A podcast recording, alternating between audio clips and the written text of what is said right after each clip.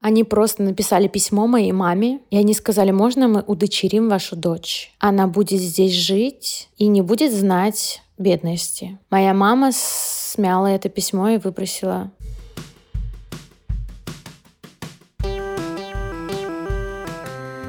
Привет, меня зовут Кристина Вазовский, и это «Провал» — подкаст о ситуациях, в которых что-то пошло не так.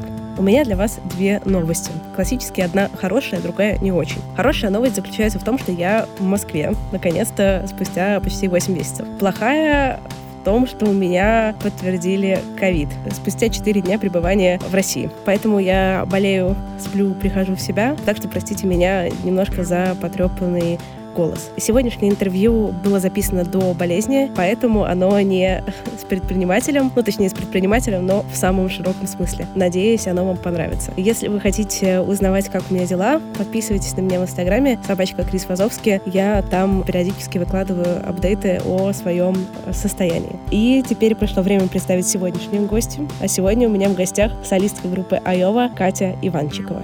Поехали! Катя, привет. Привет, Тули, привет. Ты этот год, вообще там весь этот карантин, пандемия и так далее, ты провела рядом с мужем, правильно? Как и предыдущие 13 лет. Что вообще с отношениями происходит через 13 лет? Так люди встречаются, они свеженькие, новенькие, они видят друг друга, они хотят быть лучше, чем они есть, они шутят искрометно, они стараются друг для друга, и у них так это получается, и они думают, что вот они вот такие. А потом они потихонечку расслабляются, они понимают, что нет опасности, нет камер, которые тебя постоянно снимают. Ну, знаешь, ты все время перед камерами там, я искрометно шучу, я такой задорный, у меня всегда столько энергии. И ты понимаешь, что с ним можно расслабиться, это твой человек, не нужно как-то выделываться, в общем. Вдруг люди становятся чуть-чуть другими. Им нужно разговаривать снова и снова. Каждый год, каждые полгода мы становимся новыми людьми. Я вообще постоянно меняюсь, Леня постоянно меняется. И мы об этом говорим, потому что люди очень странно. Я очень много таких примеров вижу, что вот они за первые там 3-4 месяца наговорились так, что они потом 10 лет не разговаривают. Это странно, почему? Ну, то есть, как будто, вот я, как бы, я понимаю, кто со мной. Я уже за эти три месяца поняла вообще все, я понял все. Я знаю этого человека, мы наржались вместе, мы видели все, мы знаем все про друг друга, все понятно. И дальше мы уходим, каждый в свою реализацию. И я столько вижу этого. Поэтому очень важно разговаривать постоянно и оставаться наедине с друг с другом. И еще не вмешивать никого больше, ни мам, никаких людей вообще. Ну, то есть, если, конечно, мы не умеем связать двух слов, слов, если мы нас не научили выражать свои эмоции в детстве, да, то, конечно, нужны куча специалистов, которые мы будем сидеть на диване, и он будет доставать вот эти эмоции, что вы чувствуете, а вы что в ответ думаете. Ну, то есть, по сути, вот такими психологами друг для друга нужно самим быть и не накапливать. Вот я недавно поняла, что не бывает плохих и хороших отношений. Бывают те, которые накапливаются какие-то проблемы, и ты их не разгребаешь. Ну, накапливаются, накапливаются, думаешь, потом уберусь, потом а, разберусь, потом поговорю. И вот оно накапливается, накапливается, и уже непонимание, льдины расплываются, раскалываются, и ты понимаешь уже, все, этот человек тебя раздражает, потому что он тебя, ну, не понимает. Я же ношу это в себе уже сколько. Мне неприятно же это, но не говоришь это вслух, да? И как бы те люди, у которых также накапливается, но они разгребают периодически и говорят, слушай, ну мне неприятно. У меня периодически бывает, слушай, я сейчас буду плакать. Он, стоп, стоп, стоп, почему? Я просто говорю все свои эмоции что мне приятно, что мне неприятно. Просто я еще знаю другую грань. Девочки, например, они вычитали, что нужно хвалить своих, да, и она там, ой, ты такой хороший, такой классный, но при этом она не испытывает этого. Ну, то есть она знает, что его надо хвалить, как с животными. Ну, то есть как бы дрессировать. И это тоже другая грань. Ни в коем случае нельзя ни в чем жертвовать, ни в чем поступаться своими эмоциями, своими чувствами. Вот что ты чувствуешь, тебе тело подсказывает. То значит, туда надо идти. А в детстве у тебя в семье говорили? Нет, у меня не говорили. Прикинь. У меня все наоборот было. А наоборот это как?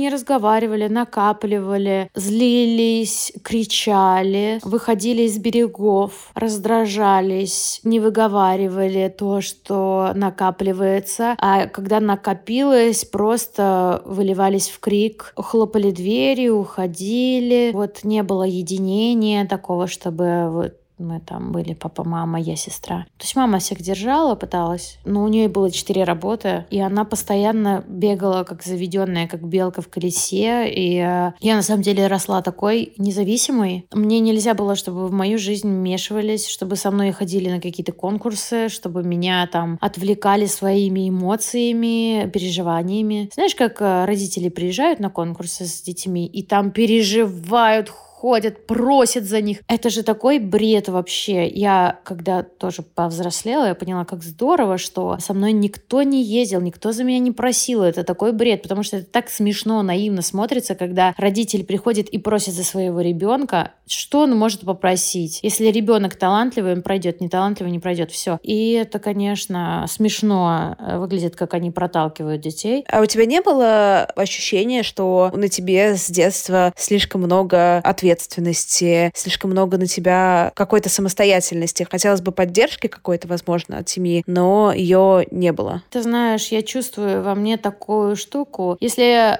вижу, что кто-то умнее меня, кто-то круче, я ему делегирую. Давай, ты умнее меня, давай, думай за меня. Вот у меня такое с детства. И я это убираю, убираю, убираю сейчас. И вот если бы папа такой говорит, все, я тебе дам все деньги мира, вообще я куплю тебе квартиру, оплачу тебе школу, у тебя будет одежда, какая ты хочешь. Может быть, меня это сильно бы разобрало. Ну, то есть, как бы я понимала бы, что у меня есть все, и папа мне купит все, и я бы не работала так. Я ведь пред придумывала. У меня рвались единственные штаны. Я их, значит, э, из других тканей, там какие-то классные придумывала заплатки. Научилась их вставлять. Из другой ткани вырезала юбку и придумала такую штуку, типа на штаны юбку. Ну, то есть там так никто не ходил. На штаны клеш, юбка такая, мини-юбка. И это было как из лоскутов, и как будто это одно. Ну, то есть я одно срезала с другого, перешила решила сюда. Если бы папа мне купил одежду, я бы не придумала всего этого. Я расписывала одежду за деньги, да, рисовала что-то там красками для ткани. Ну, то есть я придумывала, как заработать, постоянно думала. А если бы вот у тебя сейчас были бы дети, ты бы воспитывала их в такой, мне не очень нравится слово строгость, но скорее в таком неизобилии вещей, то есть близко к тому, какие у тебя были отношения, например, в этом смысле с папой? С папой это тоже крайность. Я не чувствовала любви. Ну, то есть я не чувствовала, что вот он со мной, он э, что-то знает обо мне. То есть я, у меня вот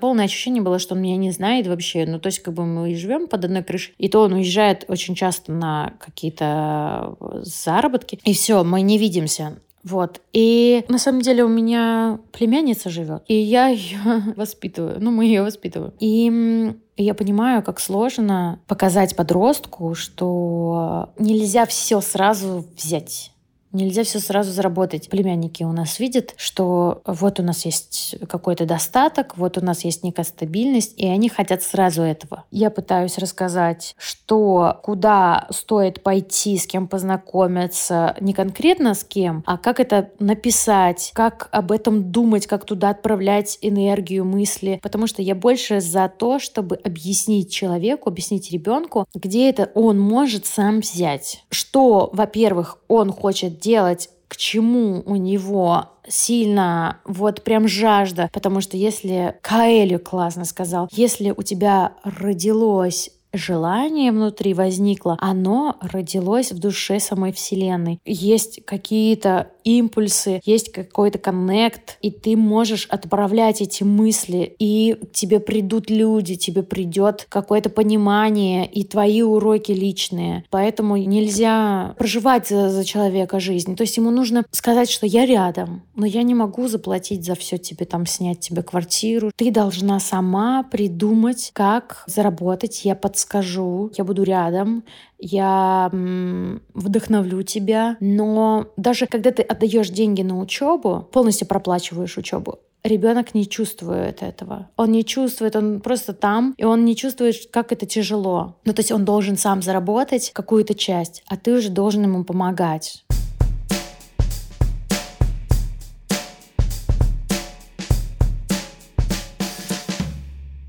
Все, что я слышала в интервью, когда готовилась, да, сейчас то, что ты говоришь, ты такой человек очень про деятельность, про активность, про работу, про достижения. Ты вообще э, разрешаешь себе отдыхать? Да, действительно, я постоянно про работу.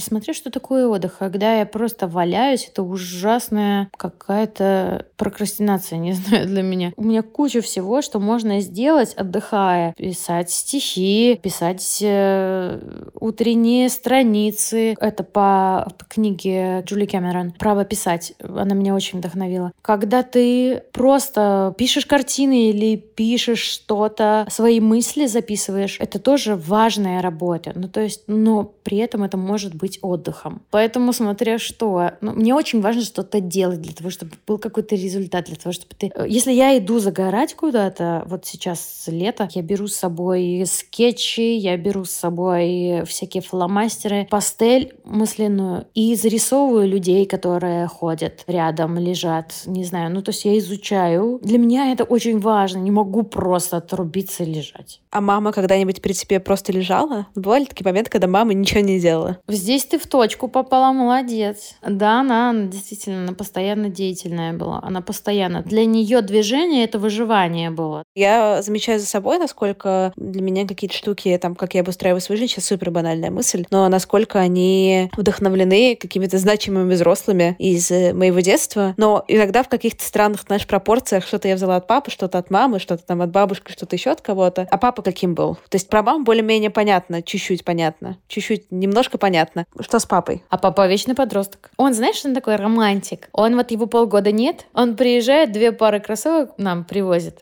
Ананас, огромный букет для мамы роз. Мама так над ним чуть ли не плакала, потому что она говорила, сколько еды можно было купить за эти розы, сколько всего можно было купить. Потратил эти деньги так нерационально. Ну, то есть он покупал какие-то там копчености, что-то, короче, забивал холодильник на три дня, а потом у него заканчивались деньги. Или он притащил там, например, собаку домой, а у нас кошка и пять котят. Ему все равно, просто он захотел красиво пройтись со щенком. Причем он принес овчарку. Ты злилась на папу за вот то, что он такой? Я долго обижалась, конечно. Я, я ведь не чувствовала ничего от него. Знаешь, я потом поняла, что это же ужасное проклятие, когда ты ничего не чувствуешь, просто не способен неумение чувствовать любовь и нежелание заботиться о ком-то, кто рядом с тобой, кого ты как бы должен любить, но... Ну, в общем, это так как-то грустно, когда ты холодный. Ты думала о том, почему твои родители сошлись, почему они были вместе? Когда мы встречаем людей своих в разный период жизни, мы разные. И иногда люди друг другу советуют, ты сначала прокачайся, ну вот, знаешь, одиноким. Прокачайся так нормально, чтобы встретить его. Ну, то есть, чтобы закрыть какие-то гештальты по предыдущим отношениям, почему они там не получились, почему там, если, не дай бог, он там абьюзил, нужно закрыть это все, походить к психологу, помедитировать, поменять образ жизни, понять, почему ты притягиваешь таких людей, которые тебя так там уни... хотят унизить, и почему ты это принимаешь за заботу, да, твое извращенное ощущение защиты, что тебя таким образом защищают от мира, да, и почему ты хочешь, чтобы тебя защитили именно таким способом. Собственно, это все надо все убрать, убрать, убрать, прокачать, если ты не хочешь, чтобы это повторилось снова. То есть, э, я тебе так долго отвечаю на этот вопрос. Мама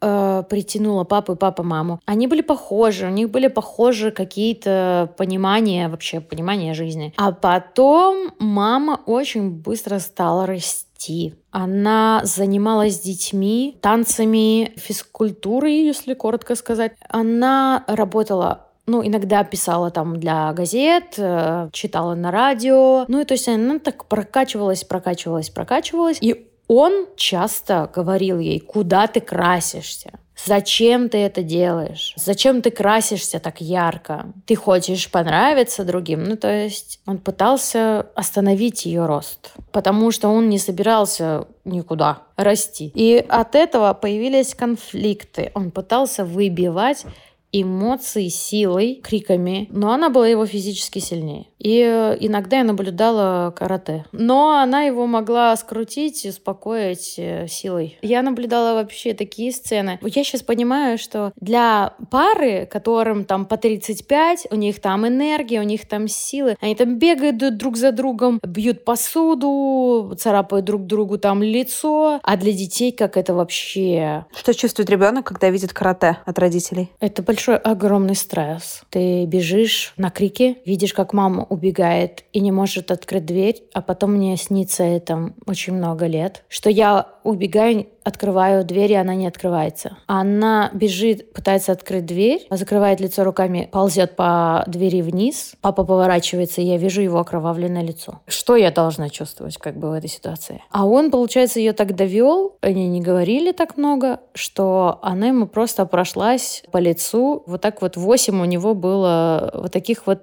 тигриных э, царапин. У меня нету осадков из детства. Я все поняла, я выросла, я работаю над собой, над своими отношениями, над своей жизнью. Я просто сейчас понимаю, что вот то они были молодыми, они, ну, не разговаривали, а больше на каких-то физических, ну, на каком-то взаимодействии, на импульсах. И, ну, вот это их была история. Я вообще вот сейчас так легко это рассказываю. Я так это, ну, просто вот приняла. Ура, у всех по-разному вообще. Кто-то страшно травмированный выходит из этого. И мы тоже работали. Ей было тяжело вообще на мужчин смотреть. А у вас есть с мамой какие-то табу темы, которые вы не обсуждаете? Нет, наверное, нет. Я не чувствую, что у нас есть табу, просто мы не, не на все темы говорим. Обычно же табу — это не те темы, которые вы такие, мы убили человека, и мы про это не говорим, а про то, что как бы вроде можно говорить, да, но это как-то так страшно, стыдно, сложно, непонятно, что все максимально оттуда сваливают. До такой степени глубоких и, знаешь, таких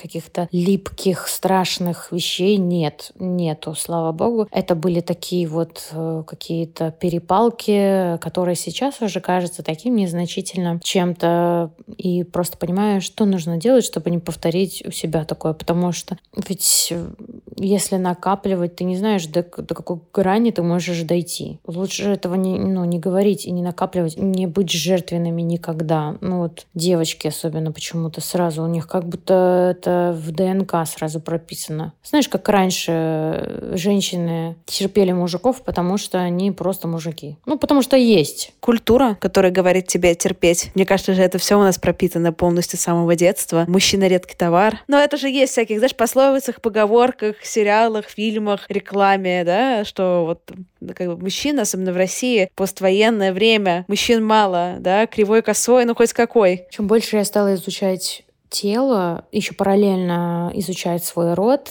Я попросила, чтобы мне откопали информацию максимальную. Я поняла, что в нас не одно поколение, в нас 50 поколений минимум. Это я не от одного доктора слышала, и книги притягиваются, где я вижу информацию о том, что иногда вот эти какие-то установки, они как будто пришли из давних-давних-давних времен. Вот, и они в нас есть. Просто нужно проявить этот self-awareness, знаешь, такую осознанность в понимании, куда мне нужно двигаться, что мне нужно прокачать, что убрать, от каких установок избавиться. И даже важно прописывать периодически. Вот все эти установки из детства, которые ты от черный кот дорогу перейдет быстрее меня и, не знаю, маршрут, и до красивые мужчины это зло. Все эти установки периодически прописывать и прям писать опровержение напротив.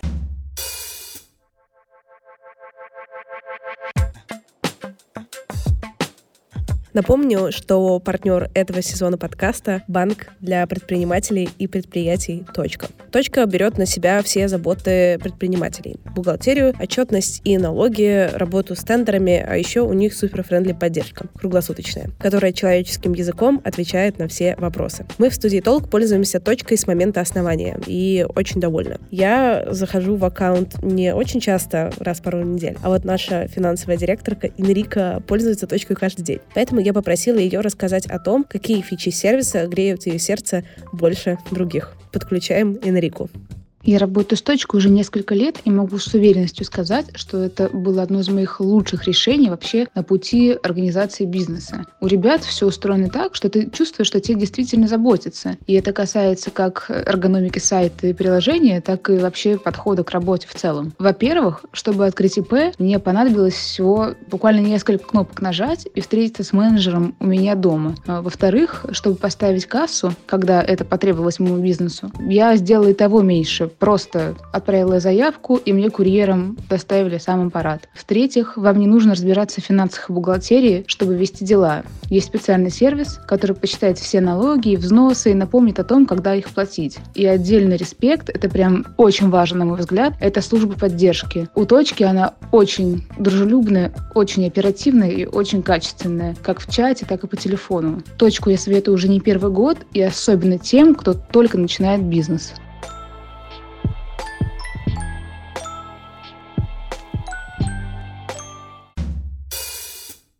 Был один момент в одном из интервью, который меня очень зацепил. Ты сказала, что сестра маму не понимала, а ты маму понимала. А почему? Во-первых, мы разные. Она ее понимала буквально, а я понимала через ее энергию. Мы с ней очень похожи с мамой. И когда она говорила, какие эмоции, работайте, эти мои ваши чувства не волнуют вообще, давайте работайте, делайте, пошите, потому что нам нужно вырваться, вырвать э, себя из этой нищеты. И я-то слышала ее сердцем, а не мозгами. Потому что она так смешно ругалась, так мило. Я видела маму за этим. Я видела маму, которая очень сильно жаждет вырваться действительно из нищеты. У нас, вот несмотря на то, что она работала на четырех работах в нашем городе маленьком, там платили копейки. И ты просто отдаешь всю себя но получаешь копейки. Одежды не было, еды не было. Ну, то есть это очень сложно. И знаешь, очень важный момент. У нас были периоды, когда была одна картошка. Мама сварила картошку и поставила на стол. И я бы не заметила, что это одна картошка. Ну, правда. Если бы она не излучала это ужасное отчаяние. Она была в таком отчаянии. Ей было так стыдно передо мной, что на столе одна картошка. Она не показала никак, ничего не сказала, просто она излучала отчаяние. И это я запомнила на всю жизнь. Но я бы приняла все, честно. Вот был случай такой, меня пригласили в Канаду по обмену. Ну, даже это не по обмену, а это как программа чернобыльская. Я там пробыла целый месяц. И они, вот эта семья, у которой я была, они просто написали письмо моей маме, и они сказали, можно мы удочерим вашу дочь? Она будет здесь жить и не будет знать бедности. Моя мама смяла это письмо и выбросила. Но есть такие люди, которые бы для своих детей, желая лучшего, я уверена бы, отдали ребенка в Канаду, чтобы он там рос, чтобы ему дали образование. Но это ужасно, я считаю. Потому что в любой бедности можно прожить, если есть любовь мамы. И так у меня случилось. Поэтому я полноценный, счастливый, ребенок выросла в здорового ментально и физически человека, потому что мама все сделала для этого. Когда ты вспоминаешь детство, это скорее про счастье или нет? Я росла и очень спешила вырасти. Я очень хотела быстрее повзрослеть. Мне все это не нравилось. Вообще, эта школа, вот эти рамки, меня это страшно раздражало. Единственное, что меня не раздражало, это музыкальная школа. Это наш дирижер, хоровик, который был, безусловно, он интеллигент, он э, с поставленной речью, он писал партитуры для белорусских, для театров, для Минской филармонии. Ну вот я к нему бежала постоянно. И он восхищался тем, что я схватываю быстро, что я учусь. И от этого я еще больше кайфовала, потому что меня надо было хвалить. У нас считается, что ребенка нельзя захваливать, нужно все время кнут, кнут, побольше кнута и чуть-чуть пряника.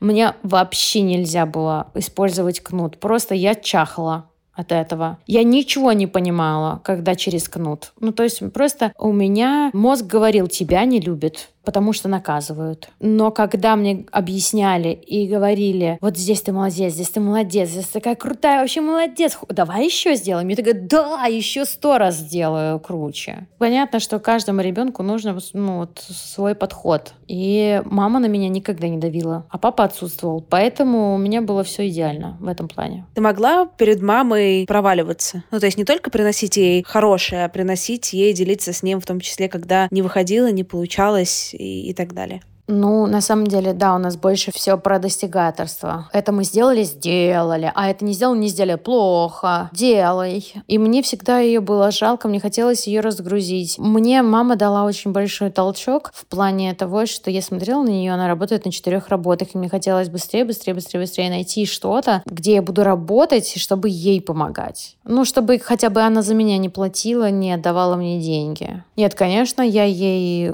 что-то рассказывала, делилась ней. Она, она вообще, она очень умеет слушать. Даже самую такую, знаешь, жесть прям. Она умеет, э, не моргнув глазом, воспринять это как будто, ну, я это знала. Поэтому никогда не скрывала от нее, но ее берегла всегда от лишней информации. Пыталась сама разгрестись и разобраться. Можешь вспомнить какой-то период сложный в жизни, когда прям ты не делилась, возможно, этим, но тебе было тяжело? Да, Таких ситуаций было очень много. А потом я рассказывала через год, через два. Я ей рассказывала, что ночевала на улице в Минске, что те деньги, которые она мне дала на общежитие, я потратила.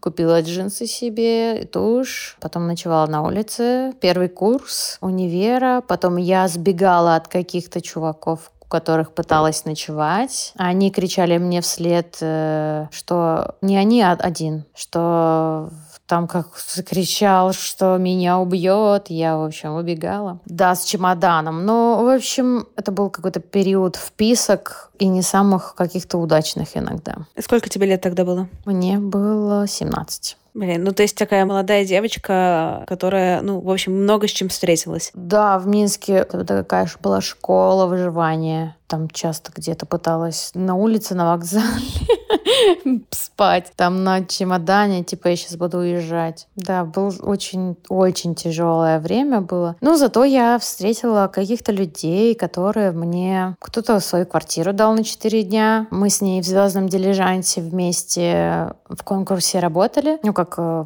попали в «Звездный дилижанс», как «Фабрика звезд» в России. Потом с ней продюсер подписал контракт белорусский, а со мной все. Ну, то есть мы закончился проект, и я как бы нигде повисла. Я такая, блин, это, это провал просто. Я неудачница. Я, в общем, нигде. Денег нет. Они еще денег не платили. Говорили, в общем, будет концерт, нарядитесь как-нибудь. И ты думаешь, где вообще это все взять? Денег-то у мамы не просишь, потому что она дала вот эту маленькую сумму там, чтобы закрыть просто проживание в каком-то хостеле, а папа там живет в Минске, а он уже живет с другой женщиной. И как бы позвонить ему не могу. Или я звоню, но он такой, как бы, ты просишь какой-то помощи, а он не помогает. Вот. Ну, то есть это был такой период, когда я очень сильно обижалась на него, потому что, ну, то есть, когда ты на грани, вот ты как бы спишь на улице и говоришь, пап, помоги, а он такой, не-не, я не могу. И вот это был такой период какое-то, блин, для меня предательство. Но я-то тоже ему не говорила, что я сплю на улице. Были периоды, когда я просто на улице находила деньги на неделю, чтобы пожить где-то. Просто шла, деньги нашла, за квартиру заплатила, живу неделю. Понимаю, что Вселенная меня все-таки берегла. Бог.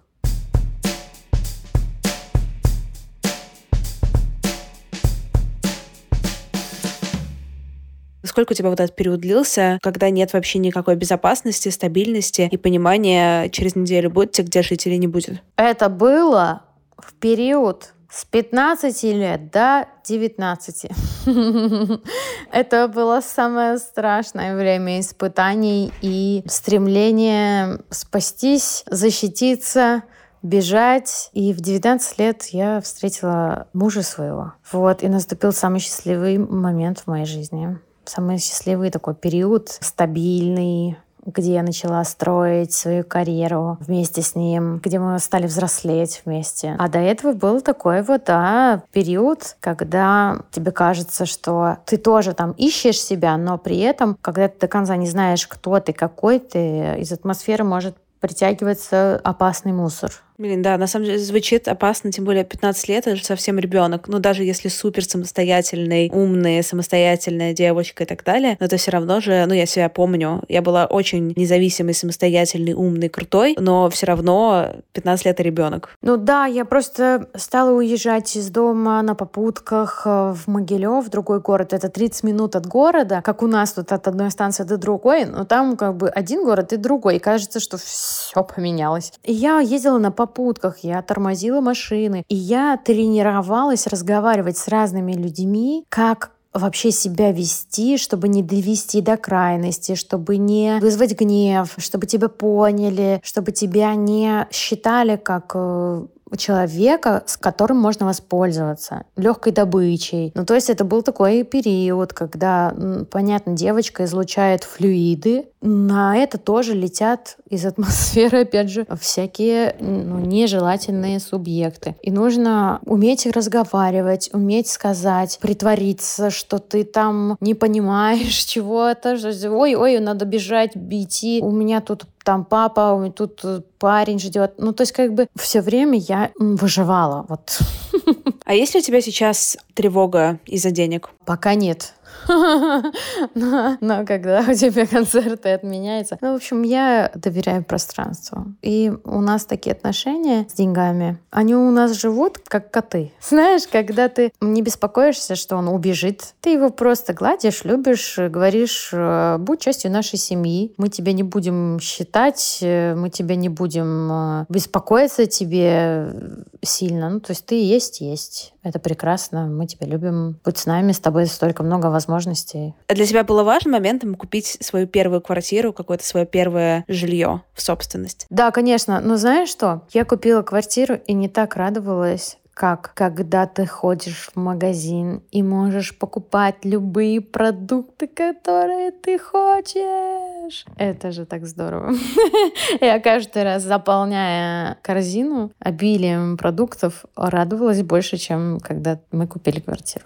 Удивительно, да? Ну, я понимаю, я сама очень люблю, и для меня это самое важное, знаешь, я тоже для себя это иногда формулирую, что не важно что, но для меня важно, чтобы я могла пройти в продуктовый магазин и не думать о том, могу я себе позволить это или нет нет. Ну, это вот какой-то, знаешь, такой типа Именно. самый минимум. Не считать. Не считать вообще. Ну, то есть, как бы ты набираешь все, что ты хочешь, и ты не считаешь, ты не смотришь на цену. Вот это самый такой большой кайф. И ощущение, что ты свободен. А ты разрешаешь покупать себе вне продуктового всякую ерунду? Знаешь, такие баловать себя какими-то ненужными на самом деле вещами, но просто прикольными, приятными. Ну, ты знаешь, я в течение двух лет покупала все для рисования. Всякие карандашики, всякие холсты у меня стояли все белые просто и краски, и я их долго выбираю, и вот эти шпатели, и вот эти вот разные кисточки с таким разговором, с таким. И потом через года два я просто столкнулась с этим на балконе, что это все вот оно стоит и ждет меня. И как-то бац, и распаковалась. Но при этом я, конечно, танцевала еще танец с бубном, я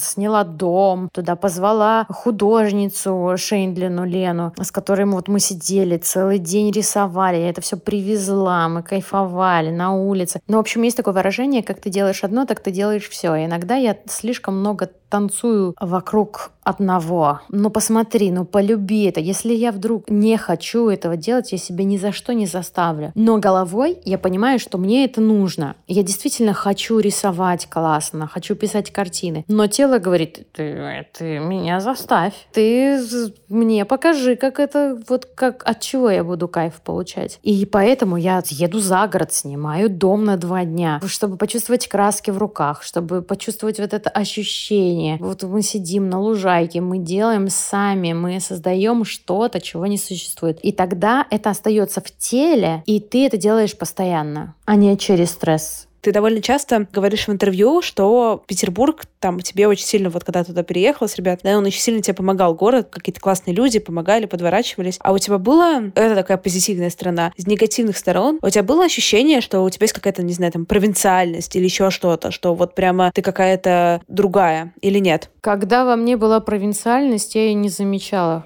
как это бывает часто. Ну, то есть, когда тебе говорят, что ты там слышно по твоему вокалу, что ты белорус. Я думаю, как слышно? Почему слышно вообще? Где это написано? Ты какие-то буквочки вставляешь или какие-то... Ну, это по-другому, правда, звучит. То есть, то есть сейчас там ты приезжаешь в Могилев и слышишь речь, которая, ну, отличается. Точно с закрытыми глазами поймешь, кто откуда. Но ты-то сам не замечаешь этого, потому что ну, это часть тебя. Но я по своей маме вижу. Знаешь, у нее такой был боб смешной такой, э, и сине-бордовый такой, и на голове такая прическа, стремящаяся вверх. Голубые тени, не знаю, про стиль и говорить не стоит она побыла здесь, она впитала, она очень эмпатичная, она чувствует людей. Она, понимаешь, она как бы хамелеон, она подстраивается под ту среду, в которой она живет. И вот она через лет 5-6 просто превратилась в блондинку, невероятную красотку с кучей энергии, занимается танцами, спортом, бегает по утрам, вечером, она занимается фитнесом, у нее молодые подружки, и просто ей 61, но она стала моделью агентства ДНК и выступает против эйджинга, против ограничений по возрасту. Она такая, знаешь, всегда вдохновляет людей, которые рядом, говоря о том, что у нее в 60 только началась вся история ее, вся энергия пошла, когда ты понимаешь, что дети уже взрослые и не нужно стрессовать, бегать. У нее же косметики не было даже. Она не ухаживала за собой. Ну, то есть она все время куда-то бежала, никогда не уделяла себе ни, ни минуточки. Она могла сама покрасить голову и лечь спать. Вот просто подушка вся фиолетовая. А всю косметику, которую она купила, я съела. Меня было два. Все помады, все тени. И после этого она больше не покупала. Ну, единственное было, помнишь, балет, тоналка. И такая тушь-поливалка. Туда плюешь, и такие прям у тебя наслоения твиги получаются ресницы. И тут я в 60 лет ей дарю сертификат, даже не сертификат, а к ней пришли, накрасили ее, мы ее сводили со стилистом, одели, все, ее фотографировали все на улицах. И она просто увидела, что она прекрасно, привлекательна и бросилась просто в этот омут жизни и кайфует. В общем, о том, что большие города, конечно, меняют, и тебе надо выбирать, куда он тебе поменяет, каких людей ты притянешь, потому что меня часто спрашивают, вот шоу-бизнес, там же акулы, и как э, вообще вы целые, вы остались с собой, либо вы там продали душу, вы себя теряете. Что, как себя чувствуете? Ничего не меняется. Ну, то есть ты притягиваешь своих людей, ты окружаешь себя людьми, которые тебе нравятся. И, в принципе, двигаешься дальше так по жизни. То есть не то, чтобы мы там прыгнули в клоаку какую-то, знаешь, где тебя готовы сожрать,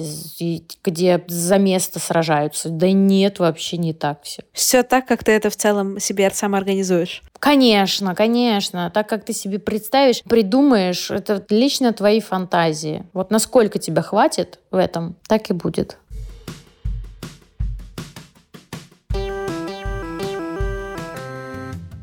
Спасибо, что дослушали выпуск до конца. Подписывайтесь на меня в Инстаграме собачка Крис Вазовский и пишите комментарии в подкаст-приложениях. Я буду рада вашей обратной связи. До встречи на следующей неделе. Пока-пока.